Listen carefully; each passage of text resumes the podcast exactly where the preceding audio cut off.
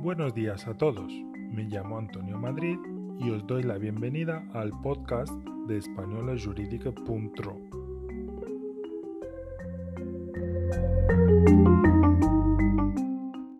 La Comisión decidió registrar una iniciativa ciudadana europea titulada IVA Verde, un IVA ecológico de la Unión Europea con el fin de fomentar productos y servicios sostenibles y respetuosos con el medio ambiente.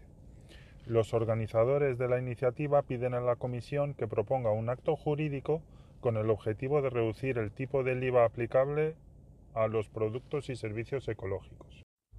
Los organizadores piden a la Comisión que inicie reducciones fiscales para los productos ecológicos, producidos de forma sostenible y respetuosos con el medio ambiente en Europa, a fin de sostener la protección del clima y el medio ambiente. Tras el registro, los organizadores de la Iniciativa Ciudadana Europea sobre el IVA ecológico disponen de seis meses para empezar a recoger firmas. Si una iniciativa ciudadana europea consigue, en el plazo de un año, un millón de declaraciones de apoyo procedentes de al menos siete Estados miembros, la Comisión deberá actuar. La Comisión podrá dar curso o no a la iniciativa, pero en ambos casos deberá motivar su decisión. El Tratado de Lisboa introdujo la iniciativa ciudadana europea como herramienta en manos de los ciudadanos para definir la agenda política. Se puso en marcha oficialmente en abril de 2012.